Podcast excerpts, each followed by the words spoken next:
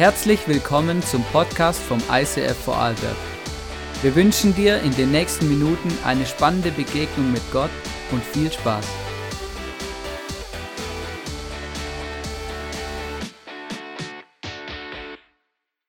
Der Hofbeamte gab ihnen neue babylonische Namen.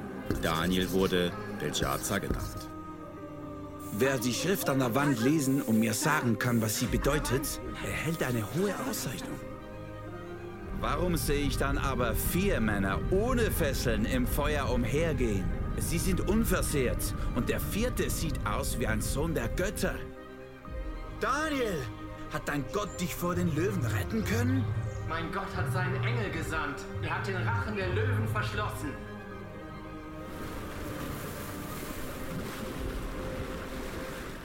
Wow, einen schönen guten Abend. Schön, dass du heute hier bist bei uns im ICF. Hey, einfach eine Frage vorweg, bevor wir durchstarten. Kann das jeder sehen? Ganz hinterste Reihe könnt ihr das sehen. Super, hey, mega cool. Wir haben uns heute im Briefing, also wenn wir dann haben wir uns darüber unterhalten, kann das jeder sehen? Jetzt habe ich gemerkt, wir haben vergessen, es zu testen, deswegen habe ich gedacht, ich frage jetzt kurz ob das jeder sehen kann. Mega gut. Schön, dass du da bist. Ich hoffe, du hast die, ähm, die Worship Night, ähm, wie, wie, kann man sagen, gut verdaut oder, oder, oder, ähm, oder richtig, ähm, äh, ja, ich weiß auch nicht so genau, oder? Für mich ist es so, ähm, mir kommt die, die, Woche dann immer kürzer vor. Wenn sowas wie am Mittwochabend mitten in der Woche so quasi gefühlt eine Celebration, oder? Dann habe ich immer das Gefühl, war es schon wieder Sonntag, oder? Aber das war ja gar kein Sonntag, schon am Mittwoch, oder? Ich war dann noch am Freitag sogar noch in Salzburg, also ich bin voll... Ähm, voll pumped, äh, voller Energie mit Worship und ähm, es war wirklich großartig. Wir waren auch in Innsbruck und es war wirklich krass, ähm, einfach zu sehen, was Gott tut, auch dass dort einfach, ich habe das Gefühl, dass die Menschen sind einfach parat, die sind einfach ready ähm, zum, zum Vorwärtsgehen und ich wünsche mir von ganzem Herzen, ähm, dass wir wirklich erleben, wie Step by Step Menschen einfach den Jesus kennenlernen, ja, durch, eben wie durch die Worship Night, durch, durch Dinge, die wir eben dort investieren. Wir sind gerade in der Daniel-Serie, also wir beschäftigen uns mit dem Buch Daniel aus dem Alten Testament, das ist das erste Buch, ähm, das, der vordere Teil der Bibel, genau. Und Daniel ist äh, eine krasse Geschichte. Der, der Mann, der hat einfach so viele Wunder erlebt, so viele Momente gehabt, wo Gott mit ihm gesprochen hat, wo immer wieder was krass ist. Aber eine Sache, die hat ihn ausgezeichnet von A bis Z ist, Daniel hat einfach dieser Kultur, dieser fremden Kultur in Babylon oder auch im Persischen Reich nicht nachgegeben. Es war ihm egal, was Könige bestimmt haben. Es war ihm egal, ähm, was die Kultur vorgelebt hat. Er ist bei seiner Kultur und bei dem geblieben, was er von Gott her wusste, was richtig ist. Er hat einfach nicht gesagt, okay, gut, hey, jetzt ist halt unsere Welt ein bisschen anders, oder? Dann müssen wir die Bibel halt neu interpretieren oder das, was Gott sagt, hat sich verändert, weil unsere Welt verändert sich. Nein, dem Daniel war das wurscht. Er hat sogar sein, sein Leben öfters riskiert. Genau deswegen, weil er gesagt hat, ist mir nicht egal, was Gott sagt. Ich mache das, was Gott sagt und nicht das, was die Kultur mir vorlebt. Und das ist krass. Und ähm, man sieht in diesem Buch, wie Gott es belohnt und wie Gott einfach den Rücken stärkt und hinter einem steht, wenn man das durchzieht. Und heute geht es um das Thema, ähm, was, wenn Gott zu mir spricht, ist dir schon mal so gegangen, gedacht hast, wow, so ein Scheiß, Gott hat mit mir geredet. Normalerweise ist es ja immer genau andersrum, oder? Du sitzt zu Hause und denkst dir mal, wird Gott doch mal seinen Mund aufmachen? Könnte ich doch mal Gottes Stimme hören? Ich hätte das und das und das und die Frage und das Problem und eigentlich wäre es mega schön, Gottes Meinung zu dem auch noch zu hören. Beim Daniel war es genau andersrum. Der König Gott hat mit dem König, mit dem Belshazzar gesprochen, ohne dass er ihn gefragt hat. Und zwar hat er ihm etwas gesagt, was er gar nicht hören wollte. Und es ist mega krass, wir wollen uns heute in der Message anschauen, hey, was, was, was, was, was hat Gott zu dem König gesagt und was hat es mit unserem Leben ganz konkret zu tun. Ich muss kurz schauen, genau ähm, wie ich, ähm, was ich sagen wollte, jetzt weiß ich es wieder. Und zwar wollte ich euch etwas erzählen von meinem Bruder. Ich weiß, ich immer wieder spreche darüber. Mein Bruder hat einen schweren Herzfehler und es ist ähm, Eine Krankheit, mit, dem, mit der er immer wieder mit dem Tod konfrontiert war und auch immer noch ist. Als mein Bruder auf die Welt gekommen ist, haben ähm, die Ärzte zu meinen Eltern gesagt, dieses Kind wird nicht zweistellig alt werden, ähm, weil das, das geht nicht. Sie wissen nicht, wie das funktioniert. Das sind irgendein paar Anschlüsse falsch rum angeschlossen. Ähm, und, und, und sie wissen bis heute eigentlich nicht so richtig genau, wie seine Mechanismen funktionieren und warum er überhaupt lebt. Aber er lebt. Er ist 28 und er lebt. Und, aber jedes Mal, wenn er ins Krankenhaus muss, jedes Mal, wenn irgendwelche schwierigen Operationen kommen, dann geht es immer um Leben und Tod. Und immer dann, wenn es um Leben und Tod geht, dann fangst du dir plötzlich an, darüber Gedanken zu machen, was ist wirklich wichtig im Leben. Und jedes Mal, wenn ich mit meinem, drüber, mit meinem Bruder über das spreche, dann bin ich immer wieder inspiriert, weil ich merke, ähm, jemand, der schon mal in einer solchen Situation war, der schon mal mit dem Tod konfrontiert war, denkt anders wie jemand, der davon ausgeht, dass sein Leben 80 Jahre geht, der sein Leben plant und darüber nachdenkt, was er in fünf Jahren macht, weil es ist ja eh logisch, dass ich in fünf Jahren noch auf der Erde bin. Ist schon auch manchmal krass, wie arrogant wir unser Leben leben und wie oft wir das Gefühl haben, ja, logisch lebe ich in fünf Jahren noch, logisch plane ich jetzt für fünf Jahre, weil ist ja logisch, oder? Ich weiß ja genau, was passiert. Ich bin ja immer gesund, ich habe immer genug Geld, es ist immer alles in Ordnung. Und mega krass, wie, wie arrogant wir eigentlich das Gefühl haben, wir haben das Leben im Griff. Und jedes Mal, wenn ich mit meinem Bruder spreche oder einfach in solchen Situationen als Family, merke ich immer, hey, wir haben gar nichts im Griff. Der Einzige, der mein Leben im Griff hat, ist Gott. Und es ist schon krass, einfach so zu leben, als ob ich der bin, der alles im Griff hat. Und was das genau heißt, das ist ganz spannend, das werden wir beim Daniel auch sehen. Aber weißt du, was ich gemerkt habe? Manchmal läuft es im Leben anders, als wir uns das vorstellen und als wir das planen. Und die Frage ist, was ist, wenn das anders läuft? Wie denkst du dann über das, was du gelebt hast? Denkst du, ich habe was verpasst? Denkst du, ich hätte vielleicht besser doch in etwas anderes investieren sollen, in andere Dinge? Meine Zeit besser investieren sollen, als ich es gemacht habe? Mit solchen Dingen wird man dann plötzlich konfrontiert und man merkt, man stellt sich plötzlich die Frage, was ist wirklich wichtig im Leben? Und das ist eigentlich auch eine Frage, über die die Bibel ständig redet. Was ist wichtig im Leben? Und weißt du, was das Problem ist? Kultur, unsere Kultur, aber auch die Kultur von Daniel damals. Sie hat uns eigentlich, erzählt uns ständig Lügen. Ständig. Es ist wie, wenn du so eine Brille auf hast.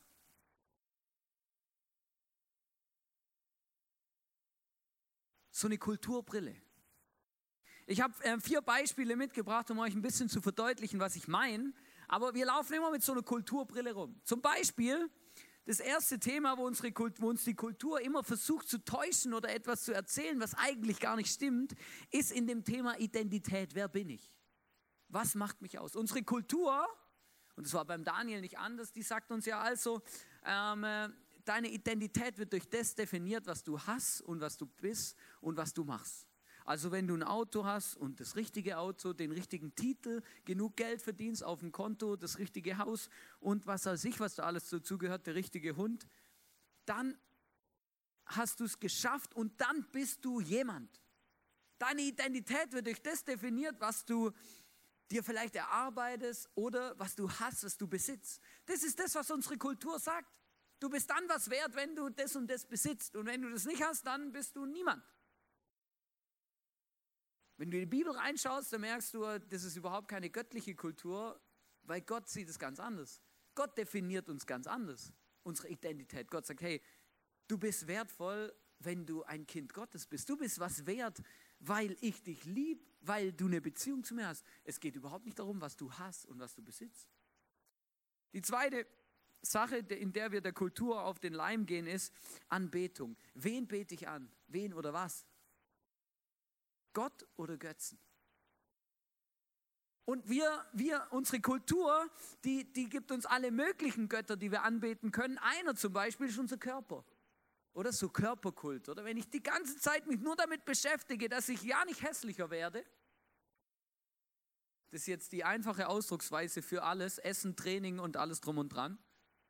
Dann, dann, dann, dann machst du, betreibst du, du kannst Körperkult betreiben. Ich sage nicht, Leute nicht mehr duschen. Message falsch verstanden, ja? Aber Körperkult, oder? Wenn du, wenn du einfach, wenn dein Körper, wenn etwas so wichtig wird, dass es anfängt, dein Leben zu definieren. Egal, ob das dein Haus ist, dein Körper, dein Auto, deine Frau, deine Beziehung, egal was es ist, ähm, wenn es so wichtig wird, dass es wichtiger ist als Gott, dann betest du es an, dann stellst du es sogar über Gott. Und nichts anderes macht unsere Kultur. Sie, sie gibt dir irgendetwas und sagt, hey, bete doch lieber das an, anstatt deinen Schöpfer. Etwas, wo die Kultur uns noch täuscht und ist auch spannend, ist Kontrolle. Kontrolle. Wer hat die Kontrolle? Und unsere Kultur sagt, du musst die Kontrolle haben. Du musst die Kontrolle haben. Das ist ganz, ganz was Wichtiges. Du musst die Kontrolle haben. Aber soll ich euch was sagen, Leute? Wir bilden uns ein, die Kontrolle zu haben. Wir haben sie überhaupt nicht. Wir schließen Versicherungen ab, wir, wir, ähm, wir, wir, wir budgetieren, verdienen Geld, sparen es auf die Seite, ähm, äh, überlegen uns einen Pensionsplan. Leute, es ist alles nicht falsch. Aber das Problem ist, wenn du das Gefühl hast, du hast die Kontrolle über dein Leben, dann hast du eine Brille auf und dann läufst du so bescheuert durchs Leben wie ich über diese Bühne. Weil du das Gefühl hast, du hast das Leben im Griff. Du hast die Kontrolle. Kultur versucht dir zu, zu sagen, hey, du bist der, der die Kontrolle haben muss. Gib ja nie Kontrolle ab. Wenn du die Bibel reinschaust, dann die Bibel ist voll davon, sagt, hey, gib die Kontrolle Gott ab, dann kommt dein Leben gut. Sogar vielleicht besser. Das vierte, die vierte Sache, ähm, die uns die Kultur vorspielt und wo wir die Kulturbrille haben, ist Fokus. Wozu lebe ich? Wofür lohnt sich zu leben? Und das ist krass, hey, in unserer Kultur, das geht ein bisschen in den ersten Punkt. Wofür lohnt sich zu leben? Frag mal jemand, der nicht in die Kirche geht, der nicht in der Bibel liest, der, der diesen Jesus vielleicht nicht anbetet oder nicht kennt, nicht aktiv ihm nachfolgt. Frag mal jemand, wofür lohnt sich zu leben? Da kommt alles Mögliche ja, du musst einfach genug Geld verdienen, du musst es mal zu was bringen. Menschen sollen über mich sprechen, auch wenn ich tot bin. Ja, du kannst für viele Dinge leben. Die Frage ist, ist es, ist es das, wofür es sich lohnt zu leben? Wenn du die Bibel reinschaust, dann, dann merkst du oder dann nimmst du relativ schnell, was es gibt nur zwei Gründe, für die es sich wirklich lohnt zu leben. Nämlich ein Leben, das Gott anbetet, das Gott ins Zentrum stellt, das seinen Schöpfer respektiert und wenn du das verstanden hast, dass du ein Kind Gottes bist, dann bist du ein Hoffnungsträger in dieser Welt. Das heißt, du hilfst anderen Menschen, dass sie diesen Gott kennenlernen können, dass sie eine Begegnung haben können, dass sie aufhören, mit dieser Brille durchs Leben zu gehen, sondern anfangen zu verstehen, hey, es geht um viele andere Dinge, aber nicht um das, was unsere Kultur uns vorlebt und vorführt. Und ich finde es so krass und ich habe gemerkt, hey, es war ein bisschen eine Challenge. Ich habe mir auch überlegt, kann ich in der Deutlichkeit über das sprechen? Aber ich sag dir was. Wenn du dich zum Spielball der Kultur machen lässt und einfach das machst, was alle machen und das, was in ist und das, was vielleicht ähm, cool klingt, weißt du, dann siehst du genauso bescheuert aus wie ich in den Augen Gottes. Mit dieser Brille. Und das ist so krass. Und genau das Gleiche war in der Kultur von Daniel auch. Der hat einfach, ähm, die haben einfach gemacht, was der König gesagt hat und was man sich, wo, wo, wonach sie sich gefühlt haben. Aber sie haben nicht darüber nachgedacht, hey, um was geht es am Schluss eigentlich? Und genau das war auch das Problem. Ich krieg Augenweh mit dem Ding, hey.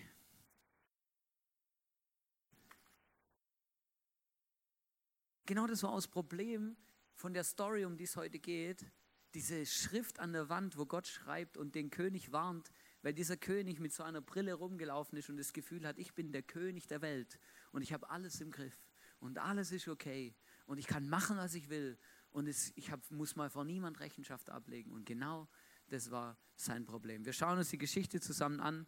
Viel Spaß. König Belsazar gab ein prächtiges Festmahl.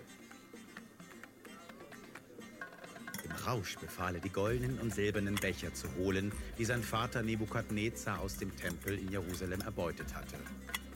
Während sie ihren Wein daraus tranken, rühmten sie ihre Götzen aus Gold, Silber, Bronze, Eisen, Holz und Stein.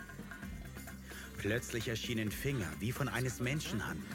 Sie schrieben auf die getünchte Wand des königlichen Palastes. Da wurde der König blass. Furcht überkam ihn.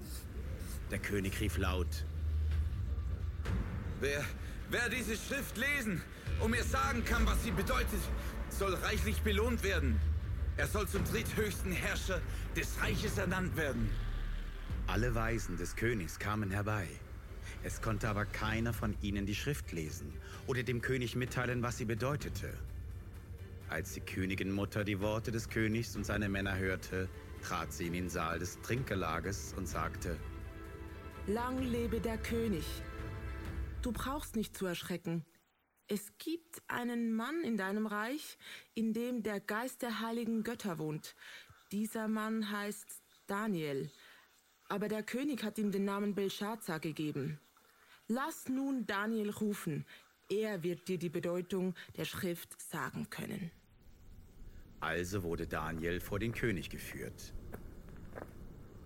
Man sagt über dich, dass der Geist der Götter in dir wohnt und dass Erleuchtung, Scharfsinn und eine besondere Weisheit bei dir gefunden wurden. Nun, wenn es dir gelingt, diese Schrift dort zu lesen, um mir zu sagen, was sie bedeutet, sollst du zum dritthöchsten Mann im Reich erhoben werden. Behalte deine Geschenke und deine Belohnung gib einem anderen. Ich will dir die Schrift auch so vorlesen und dir ihre Bedeutung mitteilen. Du, o König, sollst wissen, der höchste Gott hat deinem Vater Nebukadnezar Herrschaft, Macht, Ruhm und Ehre gegeben. Dann aber wurde er hochmütig und sein Stolz steigerte sich ins Unermessliche. Daraufhin wurde er vom Thron gestoßen und aller seiner Würde beraubt. Du, Belsazar, bist sein Sohn und Nachfolger. Du hast dies alles gewusst und warst dennoch nicht demütig vor Gott. Ihr habt Wein aus dem Tempelgefäß getrunken. Und währenddessen habt ihr ein Loblied angestimmt auf die Götter aus Silber, Gold, Bronze, Eisen, Holz und Stein. Dem Gott dagegen, der dein Leben erhält und dein Schicksal lenkt, hast du nicht die Ehre gegeben. Deshalb hat er diese Hand gesandt und diese Schrift geschrieben.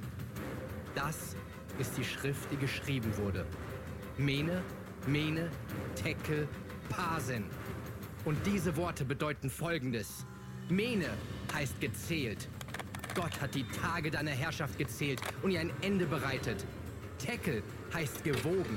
Du wurdest auf der Waage gewogen und für zu leicht befunden. Pasin heißt geteilt. Dein Reich wird geteilt und den Medern und Persern gegeben werden. Da kleidete man Daniel auf Belsazars Befehl in königliche Purpurgewänder und legte ihm eine goldene Kette um den Hals. Dann ließ er ausrufen, dass Daniel der drittmächtigste im Reich sein sollte. Noch in derselben Nacht wurde Belsazar, der babylonische König, getötet.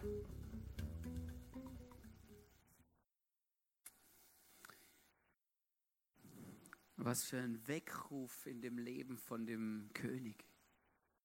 Weißt du, was mich erschreckt hat? Ich weiß nicht, wie viele Weckrufe dieser König schon bekommen hat von Gott, aber das war der letzte. Und er hatte auch keine Möglichkeit mehr, etwas, etwas zu ändern, weil er wurde in der Nacht danach umgebracht.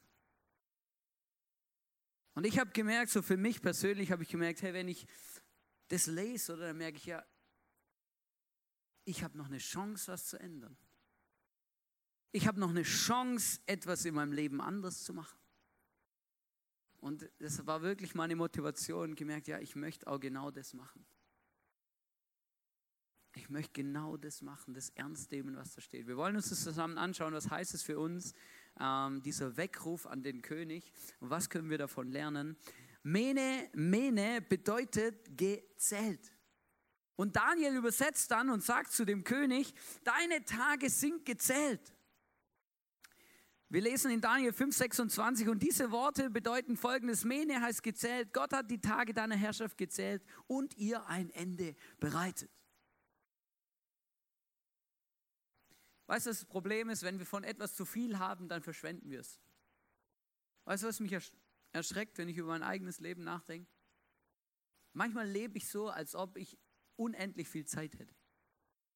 Und dann schiebe ich die Dinge, die eigentlich wichtig wären, nach hinten, weil ich mir denke, das kann ich morgen machen oder übermorgen. Jetzt mache ich das, wozu ich Lust habe.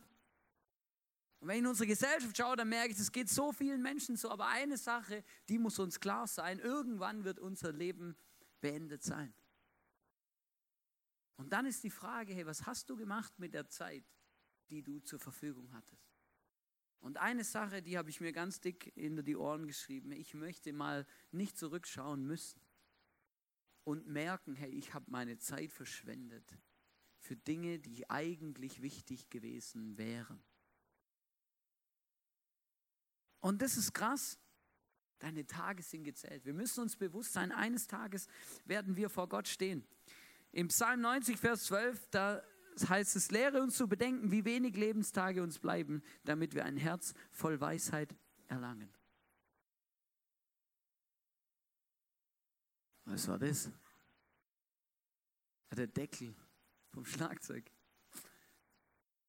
Ja, irgendwann geht es dann schnell. Plötzlich, dann rumst's. Lenke uns, lehre uns zu bedenken, wie wenig Tage wir haben. Und ich habe mir überlegt, es sind so drei Punkte. Was heißt ein Herz voller Weisheit zu haben? Was heißt es? Das erste ist, hey, äh, mit einer Ewigkeitsperspektive durchs Leben zu gehen. Mit einer Ewigkeit zu wissen, hey, eines Tages werden wir hier den Löffel abgeben und dann müssen wir, und es gibt zwei, zwei Punkte, die hier mega entscheidend sind. Eines Tages werden wir den Löffel hier abgeben und dann müssen wir erstens Rechenschaft ablegen für das, was und wie wir hier gelebt haben.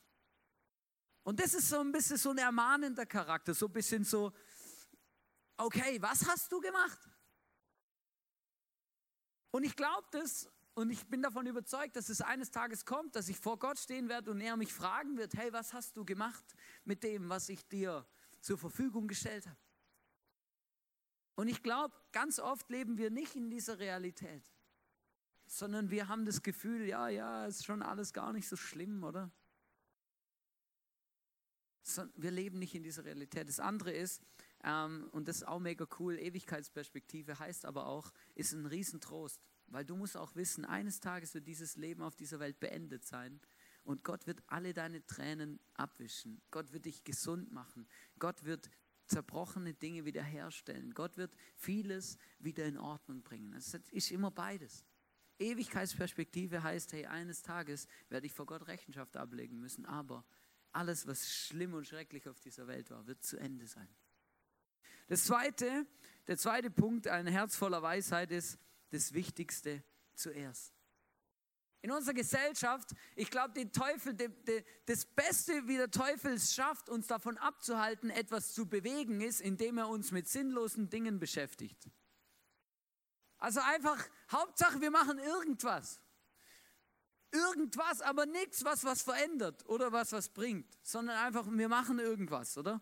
Und weißt du, es gibt so viele Dinge und ich weiß nicht, ich glaube, man kann das nicht einfach sagen oder man kann nicht sagen, Net Netflix ist sinnlose Zeitbeschäftigung. Das ist ein Blödsinn. Ja, man kann das nicht einfach so sagen. Vielleicht ist es für jemand hier drin so, aber das kann man nicht einfach pauschal sagen, oder? Du kannst auch nicht sagen, ja, hör auf mit Fußball spielen, das ist ein Blödsinn, oder? Du auch was Vernünftiges machen. Aber der Punkt ist die Frage, die wir uns stellen müssen, hey, was sind Dinge in deinem Leben, mit denen du dich beschäftigst und, und was sind wichtige Dinge in deinem Leben, die aufgrund von dem, was du tust, keinen Platz mehr haben?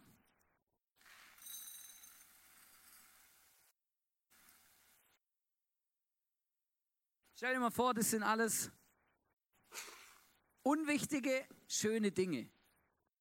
Unwichtig und schön. Das heißt, mega cool, so Bohlen gehen, ähm, weiß auch nicht was, oder? Einfach irgendwas, oder? Es ist mega schön, mega cool, es macht mega viel Spaß, es ist super, oder? Die Frage ist, was bringt's, oder? Und dann, dann machst du das alles und plötzlich kommen Dinge im Leben, die wichtig sind oder die wichtig wären, oder? So Beziehungen, ähm, zum Beispiel Beziehungen oder ähm, Jesus, vielleicht äh, Bibel lesen oder auch mal ähm, sich mit jemandem treffen, für jemand da sein, jemand zu helfen. Und du merkst plötzlich, wow, mein Leben ist so voll mit irgendwelchen Nonsens-Dingen, dass ich gar keinen Platz mehr habe für die wichtigen Sachen. Und die Frage ist, hey, wie, wie schlau wäre es eigentlich, wenn wir die wichtigen Dinge zuerst in unserem Leben platzieren und dann erst die Dinge tun, die zwar schön sind, aber nicht so unglaublich wichtig, dass man sie zuerst in den Kalender einplanen muss, oder? Weil dann wirst du merken, wie plötzlich dein Leben viel runder wird und auch viel besser aufgeht.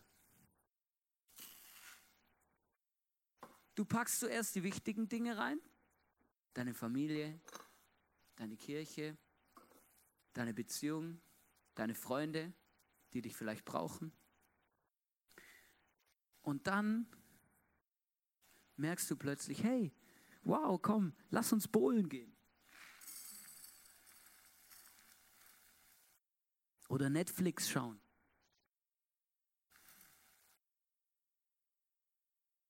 Und siehe da, es funktioniert. Am Schluss hat alles Platz. Das meiste zumindest. Aber wir leben ganz oft genau andersrum. Wir platzieren zuerst die unwichtigen Dinge und dann, und dann irgendwann merken wir, wow, ich habe gar keine Zeit für die Sachen, die eigentlich wichtig wären. Weil wir die Reihenfolge vertauschen. Das letzte ist, Leben ist jetzt. Leben ist jetzt.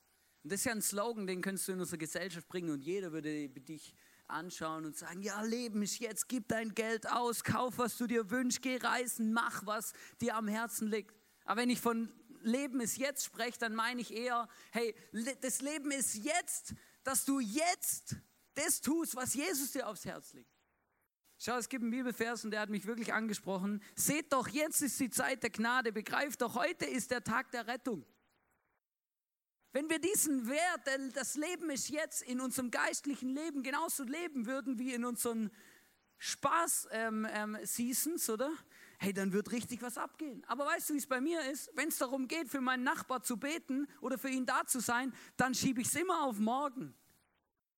Wenn es darum geht, ähm, ähm, jemanden vielleicht mal von dem Jesus zu erzählen, einzuladen oder irgendwohin mitzunehmen, dann denke ich mir, nein, das ist mir ein bisschen zu ungemütlich, das mache ich dann morgen. Oder nächste Woche oder nächstes Jahr oder in fünf Jahren oder wenn ich alt bin. Das habe ich auch schon oft gehört ja, weißt du, Jesus und Bibel und so, das macht alles mega viel Sinn, aber weißt du, das mache ich dann, wenn ich alt bin. Denn weißt du, wenn ich dann alt bin und Zeit habe und dann eh nicht mehr richtig laufen kann, dann sitze ich da auf meinem Stuhl und dann bete ich und dann sage ich zu Jesus, komm, mein Herz ist rein, ähm, komm in mein Leben und, und, und let's go. Das kannst du schon machen, oder? Aber der Punkt ist, du weißt gar nicht, ob du überhaupt alt wirst. Das ist eben genau der Punkt. Leben jetzt heißt, hey, Gott hat jetzt einen Plan mit deinem Leben. Er möchte jetzt etwas mit dir bewegen. Er hat jetzt Menschen vor deine Haustür gestellt, mit denen er ähm, arbeiten möchte, die er durch dich beschenken und bereichern möchte. Jetzt. Und ich, ich merke das immer wieder, dem, vor einer Weile hat mein Nachbar bei uns geklingelt und war ganz verzweifelt, weil sein Faxgerät kaputt gegangen ist und alles Mögliche. Und ich habe aufgemacht und er sagt den ersten Satz und ich habe gedacht, schnell abwimmeln und wieder zumachen, weil ich habe viel um die Ohren und viel, wirklich, bin wirklich im Stress. Und in dem Moment wie das Gefühl, dass der Heilige Geist wie zu mir sagt, nein, lass den Mann jetzt rein. Dein Stress kann warten, du nimmst dir jetzt Zeit. Dann saß wir eine halbe Stunde und ich habe geholfen und alles Mögliche. Und das war mega krass, weil heute ist unsere Beziehung eine andere. Wenn wir uns heute vor der Tür sehen, ist es anders. Und das war ein Knack, das war ein Moment, das war, das war ein entscheidender Moment. Und mein Stress, der war immer noch da und der, das hat auch funktioniert. Weißt du, es ist eben das Leben ist jetzt und die Frage ist, was machst du, was machst du jetzt? Die zweite ähm, Sache, die wir uns noch anschauen wollen vom Mene Tekel, ist das Tekel. Da heißt es, Tekel heißt gewogen. Du wurdest auf der Waage gewogen und für zu leicht befunden. Für zu leicht befunden. Das finde ich mega krass. Und die Frage, die ich hier stellen will, ist, was gibt denn deinem Leben Gewicht? Was gibt deinem Leben Gewicht? Es geht auch in die ähnliche Richtung, was ist wirklich wichtig, aber was gibt deinem Leben wirklich Gewicht? Und ich habe es vorher schon gesagt, der Teufel, ich glaube, der Teufel, der, der, der macht eine riesen Party, weil er einfach sieht, dass wir einfach beschäftigt sind. Und wir versuchen unser Leben zu füllen, dass es wertvoll ist, dass es Gewicht bekommt. Und wir füllen es einfach, indem wir beschäftigt sind. Weißt du, das kommt sogar noch an in unserer Gesellschaft. Wenn du gefragt wirst, hey, wie geht's dir? Und du sagst, hey, grundsätzlich gut, aber ich bin ein bisschen im Stress, ist es ja sogar noch positiv, ja? Wow, du bist beschäftigt, du bist wichtig, oder? Hey, ist mega cool, dass du, oder du kannst ja nicht sagen, ich sitze immer auf dem Sofa rum und mir ist langweilig. Weil das kommt, also verstehst du, es ist ja so, was bist denn du für ein Trottel? Wieso bist du nicht beschäftigt? Was, aber du kannst dich mit allem beschäftigen und wenn ich in unsere Welt schaue oder dann oder alleine muss nur mein Leben anschauen, ne? wenn ich einfach so im Stream mitlaufe, oder? Dann stehe ich morgens auf oder mache mir einen Kaffee, gehe in die Arbeit. Dann fällt mir plötzlich ein, ich sollte unbedingt was auf Amazon bestellen, äh, weil das unglaublich wichtig ist, nämlich wasserdichte Socken. Dann ja, das, uh, das braucht man, wenn man das nicht hat, oder? Dann ist Weltuntergang, oder? Dann geht es weiter, ich komme nach Hause, oder? Ähm, plötzlich merke ich, wow, ey, ich, äh, meine Kaffeemaschine ist kaputt, ich brauche unbedingt eine neue, weil wenn ich morgen keinen Kaffee bekomme, dann werde ich sterben, oder? Dann ähm, versuche ich irgendwie meinen Job zu machen, dann fahre ich meine Tochter oder mein, meine Kinder zum Musikunterricht, zum Fußball, zum Judo. Ähm, ich komme dann irgendwie heim, dann bin ich völlig fertig und dann dann fällt mir ein, hey, ich muss unbedingt meine Serie weiterschauen, weil wenn ich das verpasse, dann habe ich ja alles verpasst und dann muss ich alles nachholen und die Zeit habe ich auch nicht. Und dann irgendwann falle ich todmüde ins Bett und der nächste Tag geht genau gleich wieder los. Und du bist die ganze Zeit rund um die Uhr beschäftigt und versuchst deinem Leben Gewicht zu geben, aber was, ist hier, was passiert, ist einfach gar nichts. Das Einzige, was hier was wiegt, ist das Glas. Das, was drin ist, ist einfach, du bist beschäftigt. Das ist wie gar nichts. Und weißt du, ich habe wirklich, ich die Message vorbereitet und es hat wirklich krass mich wirklich wieder neu herausgefordert. Ich merkte, ja, mit was fülle ich denn mein Leben? Was gibt denn meinem Leben Gewicht am Schluss? Was ist denn wichtig, oder? Dass ich überall dabei war, dass ich alles mitgemacht habe, dass ich alles zu Hause habe, sogar wasserdichte Socken, Wobei ich war jetzt froh, auf der Motorradtour, wo es so viel geregnet hat, war ich froh, dass die dicht waren. Aber weißt du, ich habe gelernt, äh, Haut lässt nicht durch. Ab der Haut ist es vorbei, dann ist fertig, verstehst? Also wir werden innen nicht nass. Gott hat uns so gemacht, dass wir hier ist fertig, verstehst?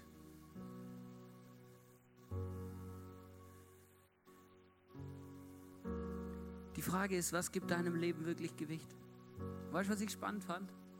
Das habe ich schon mal gepredigt, aber ich bringe es jetzt nochmal, weil es einfach richtig gut ist. Wenn die Bibel davon spricht, dass wir Gott ehren sollen, ihn anbeten sollen, dann benutzt das Hebräische dafür ein Wort. Und dieses Wort heißt Kabot. Gott anbeten, Gott verherrlichen, ihn wichtig machen. Und jetzt kommt was Krasses. Dieses Wort Kabot bedeutet auch Schwere oder Gewicht.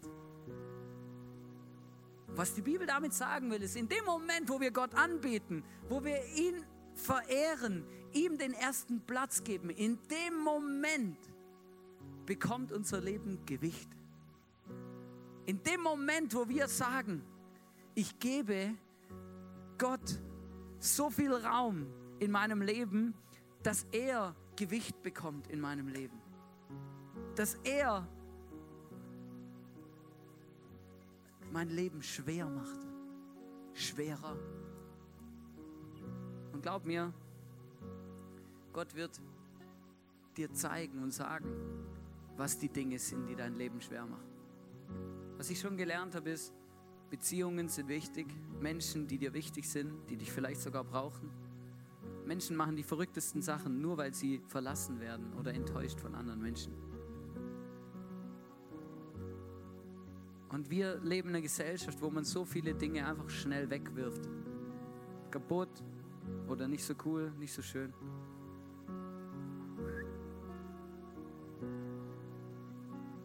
Wenn Gott uns etwas sagen will, dann sagt, hey, werf nicht einfach alles weg. Gib den Dingen Gewicht. Es gibt so viele Dinge in deinem Leben, die sind kein Selbstläufer. Deine Beziehung zu Gott ist kein Selbstläufer. Deine Beziehung zu deinen Geschwistern oder zu deinen Eltern ist kein Selbstläufer. Deine Beziehung zu deinem Ehepartner ist kein Selbstläufer. Dass das Reich von Gott wächst, dass du ein Hoffnungsträger in dieser Welt bist, ist kein Selbstläufer. Dass Kirche funktioniert und einen Impact hat auf unsere Gesellschaft, ist kein Selbstläufer. Sondern das sind, das sind die Momente, wo Menschen sich dafür entscheiden, ich mache es zu etwas Wichtigem in meinem Leben. Ich gebe dem Gewicht. Mir ist es nicht egal. Mir ist es nicht egal. Ich habe das schon mal gesagt und ich sage es nochmal, weil das ist für mich so ein Ding. In dem Moment, wo ich einfach irgendwo als Besucher mich berieseln lasse, in dem Moment sage ich zu allem, ist egal was es ist, ob es meine Familie ist, unsere Kirche, deine Kinder, in dem Moment, wo du nicht investierst, sagst du, nice to have. Nice to have. Das heißt, es ist dir eigentlich egal, wenn es verschwindet. Für alles in deinem Leben, wo du sagst, ich, ich, ich, ich kann es mir nicht erlauben, dass es einfach wegbricht oder verschwindet, musst du beginnen zu investieren und Gewicht geben. Du musst deinen Slogan in deinem Hirn ändern von nice to have zu so wichtig, dass ich bereit bin zu investieren. Ist bei allem so. Bei allem. Deine Beziehung zu Gott, unsere Kirche, deine Familie, deine Ehe, alles. Alles, wo du nicht investierst, ist nice to have. Nice to have.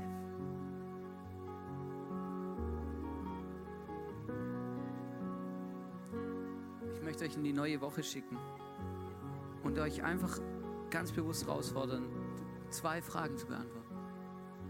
Die erste Frage, wo du beantworten musst für dich und für dein ganzes Leben ist, weißt du, dass du irgendwann vor diesem Gott stehst? Und was ist dann deine Antwort?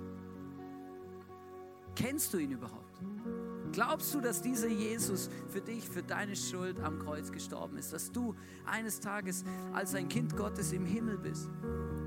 Weil die, das, das, der Gegensatz dazu ist, dass du die Ewigkeit beim Teufel in der Hölle verbringst. Und Kirchen werden dafür verurteilt, dass sie diese Realität predigen. Dass es eine Hölle gibt. Weil es ist ja überhaupt gar kein Problem, dass es eine Hölle gibt. Weil es gibt ja eine Lösung. Nämlich Jesus. Ich stelle mich auf die Bühne und sage, hey Leute, es gibt eine Hölle. Und du kannst auch eine Ewigkeit in der Hölle verbringen. Ich weiß nicht, ich frage mich nicht, wie es da ist. Ich will es gar nicht wissen. Aber du, niemand muss es, niemand muss es. Zumindest niemand, der heute hier sitzt. Weil Gott hat eine Lösung geschaffen dafür. Seinen Sohn geopfert, dass du leben kannst und ein Kind Gottes bist und deine Ewigkeit im Himmel bei Gott verbringst. Das ist die Message, die wir haben. Wir sprechen Leuten Rettung und Gnade zu, nicht Verdammnis. Das ist nur die Konsequenz von Ablehnung, von Rettung und Gnade. Aber das ist, das, das die erste Frage, die du beantworten musst. Wo steht dein Herz? Wo steht dein Herz in der Beziehung mit dem Gott? Und die zweite Frage, die du beantworten musst, ist, was machst du mit der Zeit und der Energie und den Ressourcen, die Gott dir zur Verfügung gestellt hat? Lebst du in dieser Realität, dass du eines Tages hier weggehst? Investierst du in Dinge, die wichtig sind, die in die Ewigkeitsperspektive, die Ewigkeitswert haben, die deinem Leben vielleicht sogar über dieses Leben auf dieser Erde hinaus Gewicht geben? Investierst du in das? Und ich sage euch was, das ist keine Entscheidung, die man im Leben einmal trifft. Ich habe mir ein paar Eselsbrücken in mein Leben eingebaut, dass ich mindestens einmal im Jahr mit diesen zwei Fragen konfrontiert werde. Hey, wo, womit verbringe ich meine Zeit? Was ist wirklich wichtig? Und ich bin erschreckt über mich selber jedes Mal, wenn ich mir diese Fragen stelle. Hey, wo ich schon wieder gelandet bin. Wie viel von den kleinen Scheißsteinen ich schon wieder in meinen Kalender reinwerfe. Und wie wenig von den großen. Das ist krass. Das ist etwas, wo Gott uns immer wieder rausfordert und sagt, hey, mach dir über das Gedanken, leb dein Leben, dass es sinnvoll ist, gut ist, lebenswert. Lass uns zusammen aufstehen, ich möchte noch beten. Vielleicht hast du es jetzt gerade am Herzen, selber zu beten oder du bist schon mittendrin und bist schon am Beten dann sag Gott jetzt einfach, was du brauchst. Sag dem Heiligen Geist, was du am Herzen hast, was du dir wünschst, wo du dir vielleicht schwer tust, Prioritäten zu setzen oder auch Dinge loszulassen, die dir wichtig sind, aber vielleicht Gott gar nicht so wichtig sind. Sag ihm das. Bitte ihn, dass er dir hilft. Frag ihn nach Weisheit, nach Lösungen, nach Ideen. Frag ihn nach Menschen, die dir eine Hilfe sein können auf dem Weg. Und dann geh Step by Step für Step den Weg. Wenn du heute hier bist und du merkst, hey, ja, ich, ich weiß nicht, ob ich wirklich mal im Himmel bin, ich habe das dieses Geschenk von Gott am Kreuz, diese Gnade noch nie angenommen, da möchte ich ganz kurz mit dir jetzt beten. Du kannst mir einfach nachbeten, das ist nämlich ganz einfach. Du kannst einfach sagen, Jesus, danke, dass ich da bin. Danke, dass du gestorben bist am Kreuz für mich. Für die Dinge in meinem Leben, wo ich einfach gemacht habe, was ich will, wo es mir egal war, was du denkst oder was mein Leben für einen Sinn hat. Ich bitte dich, komm in mein Leben und füll mein Leben aus mit deinem Heiligen Geist und mach mich zu einem Kind deiner Familie. Amen. Und wenn du heute hier bist, möchte ich auch mit dir beten. Wenn du sagst, ich brauche mehr Gewicht. Jesus, ich bitte dich von ganzem Herzen, komm in mein Leben. Ordne meine Prioritäten. Zeig mir, was dir wirklich wichtig ist. Zeig mir, wofür ich geschaffen bin. Zeig mir, was mir, mir Zeit raubt für die Dinge, die du eigentlich mit mir bewegen möchtest. Zeig mir, was ich absägen muss und hilf mir, die Dinge aufzubauen und zu pflanzen, die mir gut tun und die mich weiter und vorwärts bringen.